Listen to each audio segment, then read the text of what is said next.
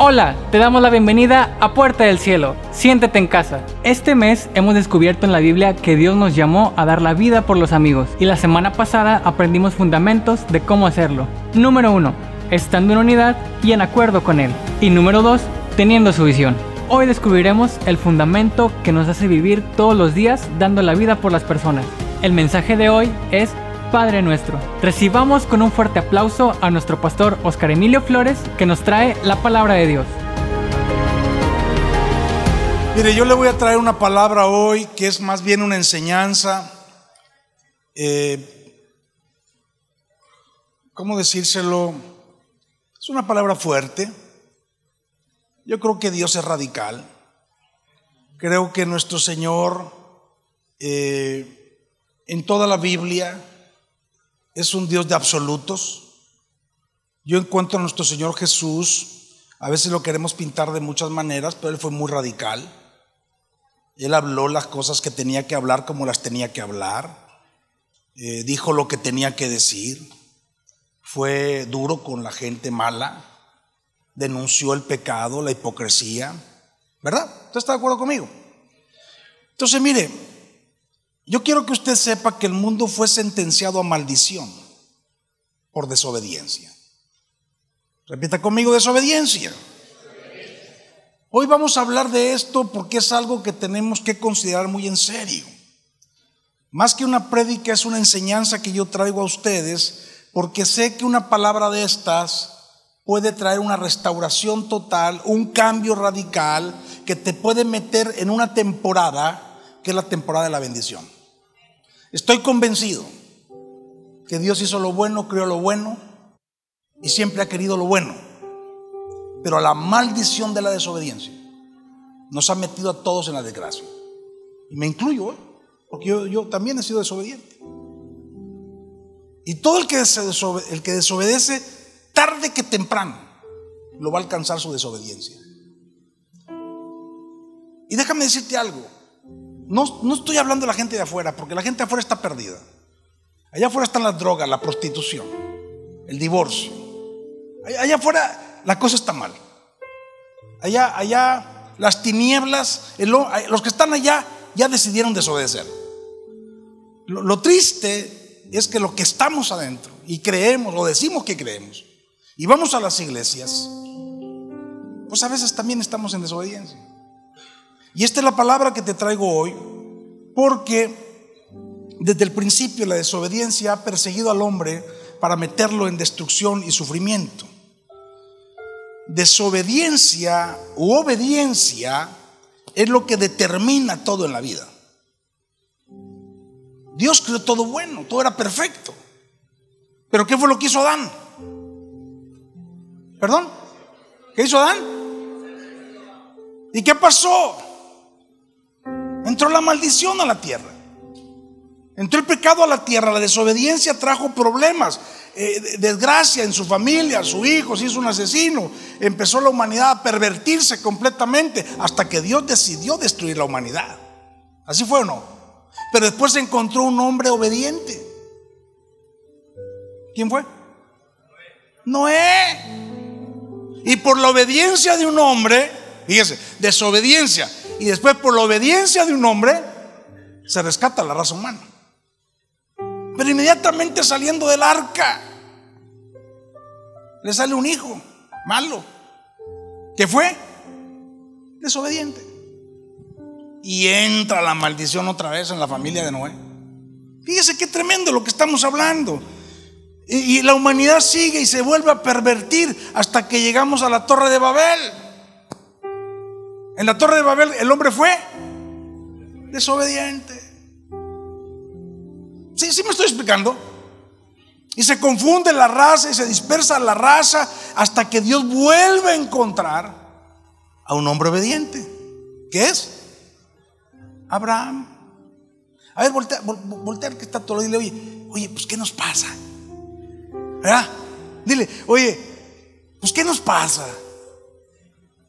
Dios encuentra a Abraham y en Abraham Dios arma el, pueblo hebreo, Dios arma un proyecto para la humanidad a través del pueblo hebreo. Entonces la humanidad empieza a vivir las tres grandes etapas que, en las que podemos dividir toda la historia de la humanidad, desde la desobediencia de, de Adán, pasando por estos momentos de obediencias, desobediencias, Dios bendiciendo la obediencia y el hombre siguiendo en su desobediencia hasta llegar a, después de Abraham, a Moisés.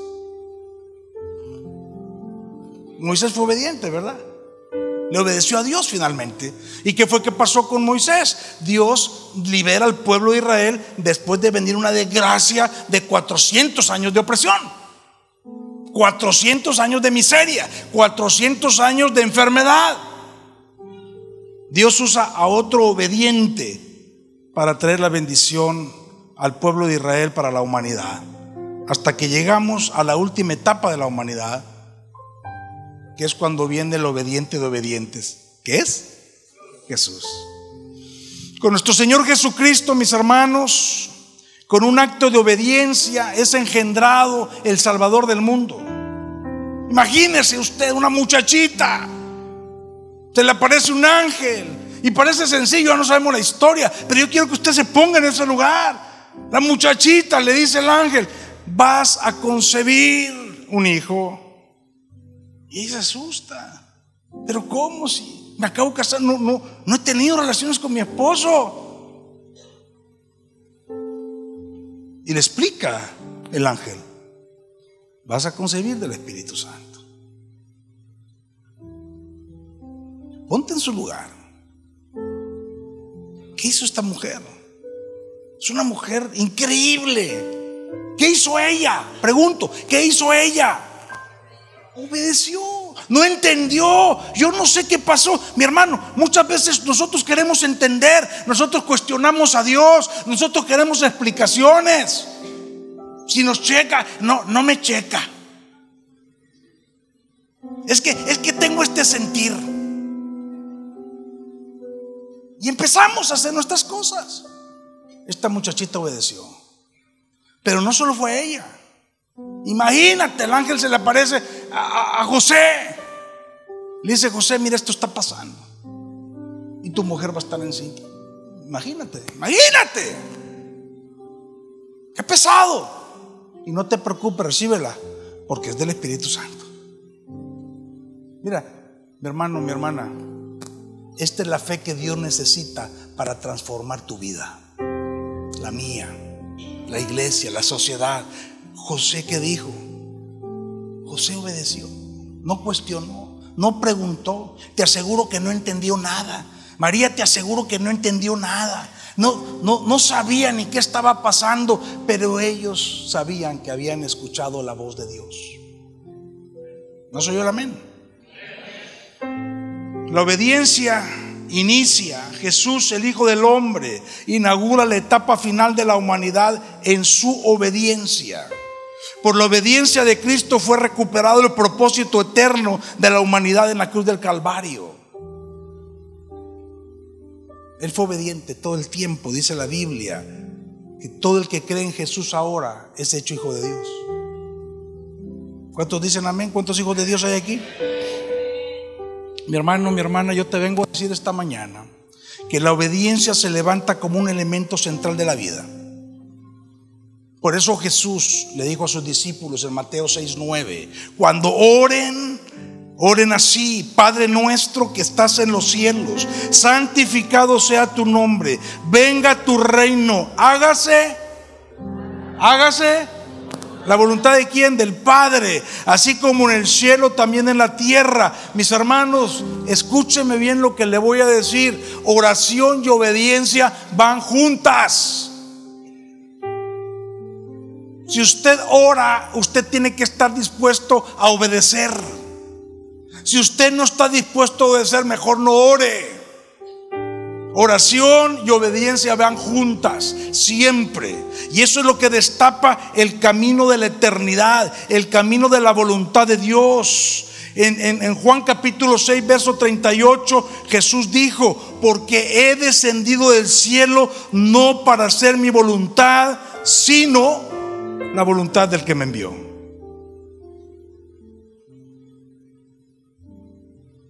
Hay una voluntad de Dios para ti y para mí, que está escrita en la palabra. Y está bien clarita.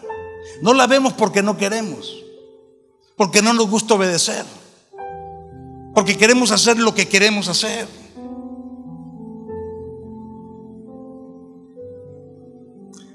Voltea al que está a tu lado y con cariño dile, el pastor no está enojado. Dile, no, no nos está regañando, nos está exhortando en una forma positiva y propositiva.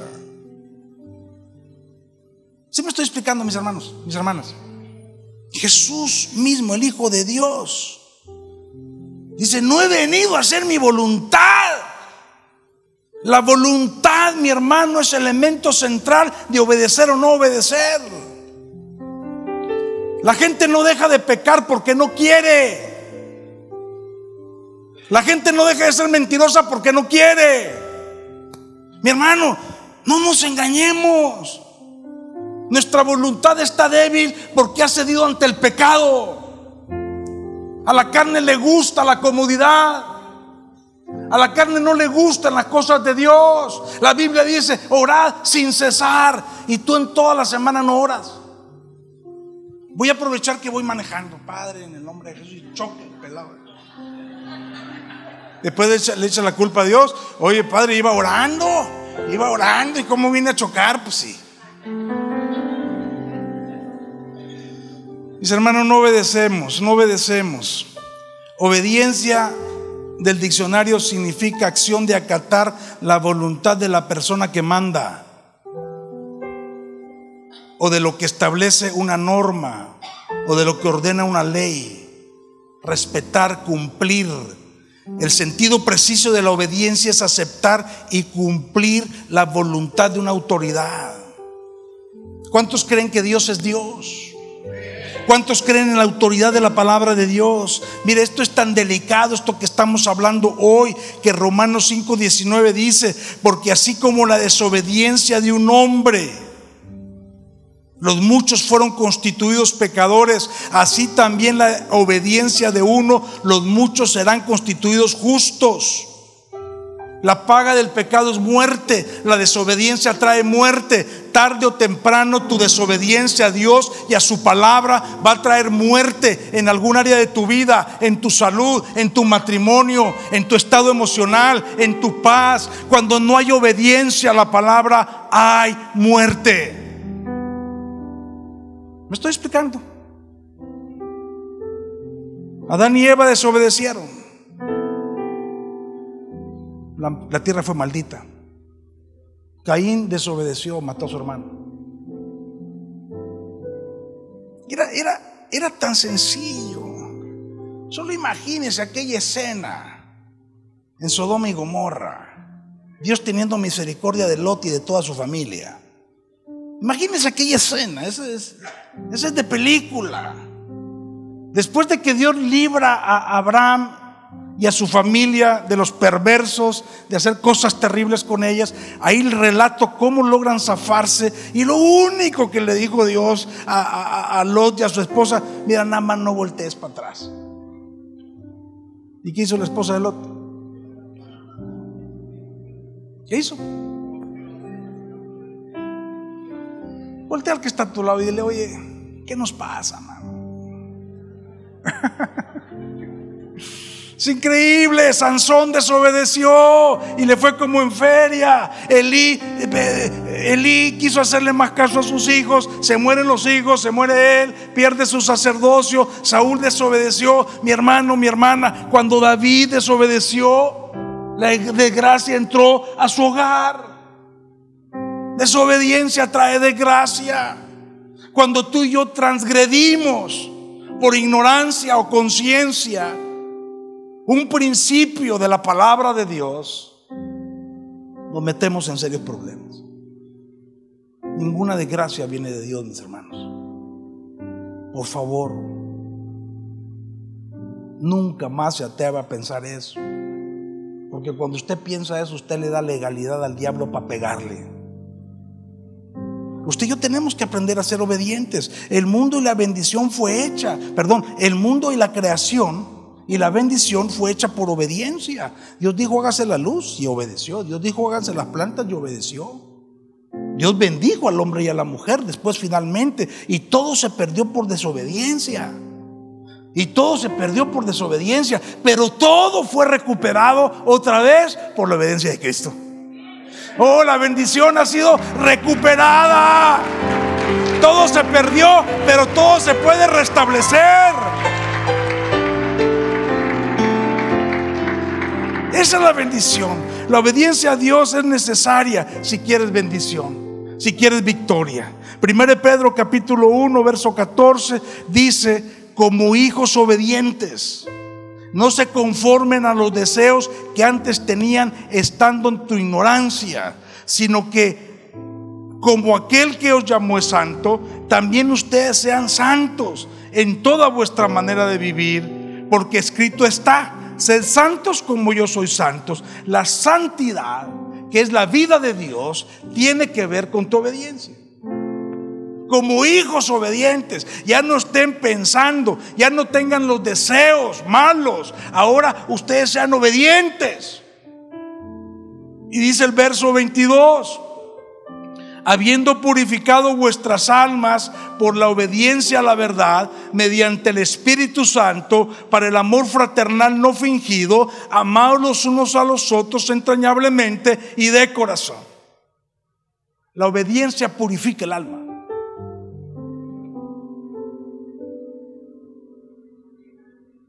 La obediencia te mete en el terreno de lo santo. ¿Cuántos quieren experimentar la bendición de Dios? la prosperidad de Dios, la sanidad de Dios. Eso, la santidad está hablando de que tú estás en el terreno de Dios. Pero hay un alma que tiene que ser purificada. Y el alma solamente se purifica por obediencia a la verdad. Eso es lo que te estoy leyendo. Tu pensamiento, tus sentimientos, tu voluntad. Tu voluntad está débil ante el pecado. Tus sentimientos están destrozados porque tus pensamientos andan mal. Entonces cuando viene la obediencia, el alma es purificada. Y dice que es cuando puede haber amor auténtico. Ámense sin fingimiento, no hay hipocresía. Wow. Pablo dijo, 2 Corintios 10:4. Las armas de nuestra milicia no son carnales, son poderosas en Dios para destrucción de fortalezas, porque hay que derribar argumentos, hay que derribar toda altivez que se levanta en contra del conocimiento de Dios y llevar todo pensamiento. ¿Cómo?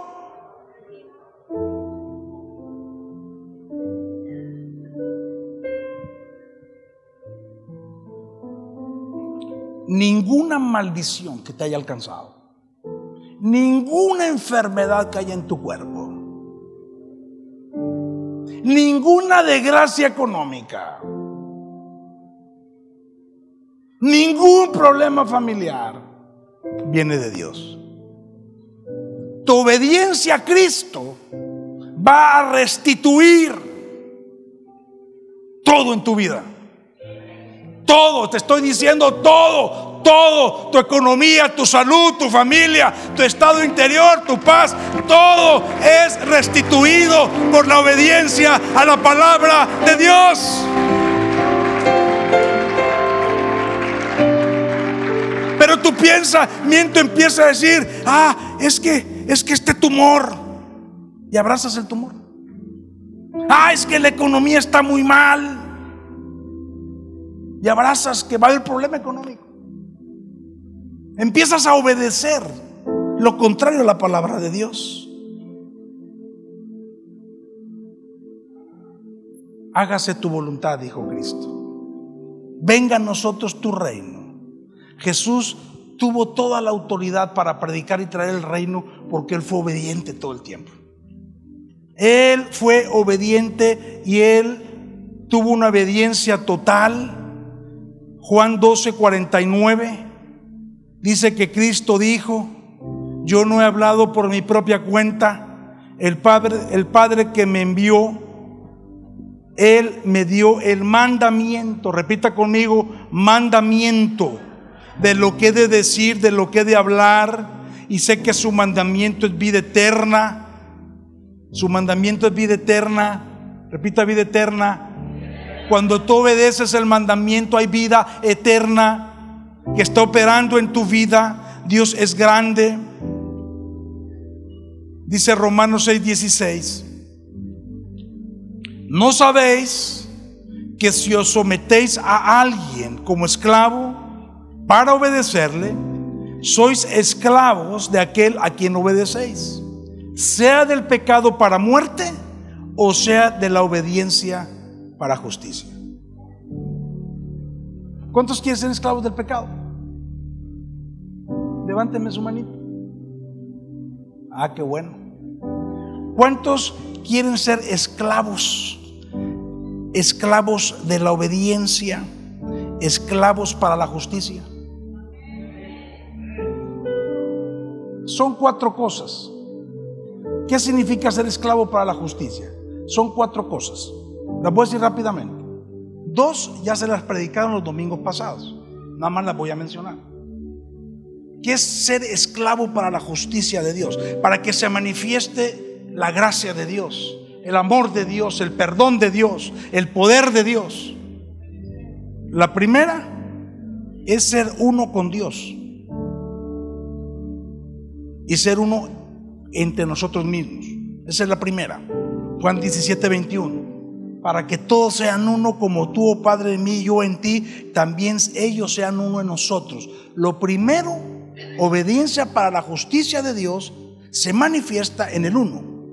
Cuando tú eres uno con Dios y cuando somos uno entre nosotros. Por eso cuando hay división en los hogares, cuando un esposo piensa una cosa, una esposa empieza a ahí hay desgracia. Cuando un hijo se revela al padre, ahí hay desgracia. ¿Estamos de acuerdo? No me meto ahí más porque ya prediqué mucho de esto. La segunda, Jesús dijo en el verso 18, ahí de Juan 17, como tú me enviaste al mundo, así yo los he enviado a ellos al mundo. O sea, tú y yo, mi hermano, no estamos en la palabra para sentirnos bien bonitos. No, nosotros, Él nos salva, Él nos da vida para enviarnos a dar vida. Entonces lo segundo es que tú tienes que estar de acuerdo con la visión de Dios en todo, que fue lo que predicó Emilio eh, el domingo pasado. ¿Ok? Y la tercera es la que yo te estoy predicando hoy.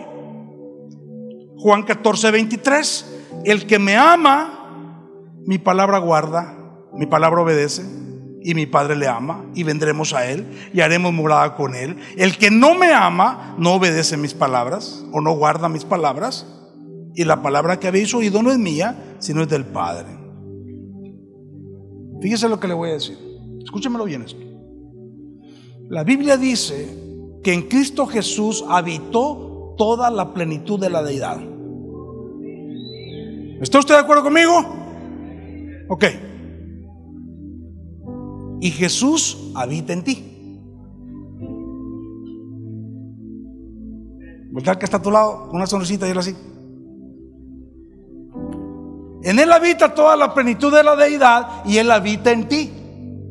Y él fue plenamente obediente hasta la muerte y muerte de cruz.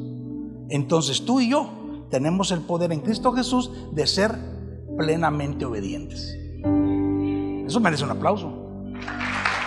Eso merece un aplauso. En otras palabras, no me digas que no puedes. Obediencia total garantiza victoria total. Soy uno con Dios y con mis hermanos. Estoy de acuerdo en la visión de Dios en todo y camino en plenitud de obediencia. Eso es lo que estamos viendo hoy.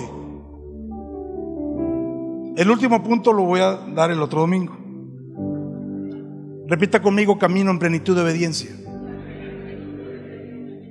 Cuatro niveles, cuatro esferas, cuatro dimensiones son las que yo encuentro en Cristo Jesús para caminar en plenitud de obediencia. Primera, para que esté notando, cuatro, cuatro niveles, cuatro, me voy rápido porque hay algo muy poderoso que vamos a hacer hoy.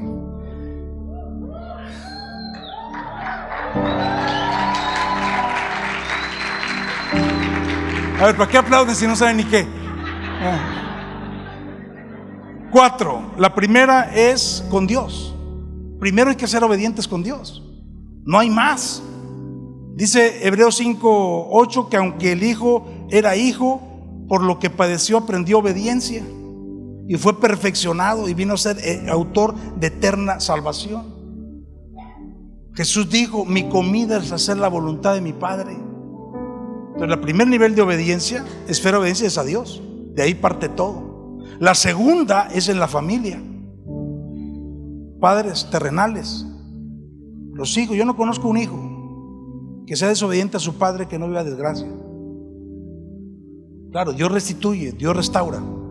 Pero el segundo nivel de obediencia es en la familia. Jesús cuando tenía 12 años se perdió y le cayó su regañada. Y dijo, y se fue. Antes de empezar su ministerio, su mamá le dijo, me convierte esta agua en vino. Hágame este milagrito. ¿Sí o no? ¿Y qué hizo Jesús? Él lo hizo. Y todo su ministerio, como ya se lo leí y como está plasmado, él fue obediente a su Padre Celestial. Segundo nivel de obediencia en la familia. Tercer nivel de obediencia en la iglesia. Ahí es donde se congela el cliente. ¿Por qué? Porque miren, los cristianos no hemos aprendido que Dios nos injerta en una familia espiritual. Igual que en tu casa tiene que haber unidad. Igual que en tu casa tiene que haber obediencia. Es bíblico. No es onda de los pastores. Es bíblico. Y aquí es un punto en el que vienen muchos problemas. A Jesús le preguntaron, ya cuando entró en su ministerio, Mateo 12, 48, te busca tu mamá y te buscan tus hermanos. ¿Y qué respondió él? Mi mamá y mis hermanos son los que hacen la voluntad de mi Padre que está en los cielos. Porque llega un momento que cuando tú entiendes los principios de Dios, tu familia es injertada en la familia de Dios. Y entonces las familias formamos una familia espiritual. En la que aquí también hay padres espirituales. Por eso dice Hebreos 3:17, obedece a tus pastores y sujétate a ellos. Anótenlo porque pues, ese, anótelo y subrayenlo. Y el último es en las autoridades. Dios, familia, iglesia y autoridades. Toda autoridad hay que obedecerla. Tito 3.1 dice que hay que obedecer y sujetarse a los gobernantes y a las autoridades. Aleluya. ¿Cuántos están listos? Mire, Jesús fue probado. Y yo le he dicho esto muchas veces y se lo voy a decir hoy otra vez para que usted me entienda. Porque esto tiene que ser ministrado a su espíritu. Jesús no sabía que él era el Hijo de Dios. Nunca lo supo. Porque si no, no hubiera tenido chiste. No hubiera, no hubiera significado nada el haber ido a la cruz del Calvario. Él tuvo que ir a la cruz del Calvario creyendo y teniendo fe que él era el Hijo de Dios. Él se fue descubriendo a través de las escrituras. Él se fue dando cuenta que no era el normal porque esa sabiduría que tenía a los 12 años era un superdotado. Yo inclusive me atrevo a pensar que realmente en nuestros, no me atrevo a pensar, estoy seguro, que nuestro Señor tenía un cuerpo atlético. Era, era un hombre con una fuerza increíble. Los estudios que se han hecho de lo que él padeció rumbo al Calvario, después de la corona de espinas, nadie se para. Nadie se para. O sea, el hombre, o sea, Jesús sabía que tenía algo especial. Cuando él empieza a orar, cuando empiezan a suceder los milagros, empieza, y, cuando él empieza su ministerio, él se descubre en el libro de Isaías. Y él dice, soy yo. Pero cuando llegó a Getsemaní, ahí dudó. Cuando llegó a Getsemaní, cuando empezó a ver lo que decía la Biblia, que iba a quedar como un, una bola de carne martirizado, triturado, dice que triturado, porque eso fue lo que hicieron con Jesús. Lo que usted vio en la película, eso es un chiste. O sea, Jesús era irreconocible, era horrible. Lo lastimaron de una manera impresionante. Él sabía que eso iba a pasar y su carne dudó y dijo, seré yo, no seré yo, Padre, que pase esta copa de mí. Entonces él se angustió, dice la Biblia, que en ese momento él se angustió. Entró, entró en un ataque de ansiedad. Él no quería ir a la cruz. Él fue probado en su obediencia. Y entonces yo creo que cuando él estaba una vez, otra vez, otra vez, le venía eso, se iba a orar, le venía eso, se iba a orar. Dice que, que sudaba como gotas de sangre. Y entonces yo creo que se acordó. Ah, yo le dije a mis discípulos. Mateo 6. Mateo 6. Mateo 6. Y entonces dice, no se haga mi voluntad, Padre, sino la tuya. Y cuando Él decide obedecer, se abre el cielo. Y viene un ángel, y viene un ángel, mi hermano, mi hermana, y viene el ángel y toca tu vida, y viene el ángel y toca tu familia, y viene el ángel y toca tu salud, y viene el ángel y viene la respuesta del cielo por la obediencia de Cristo. ¡Wow!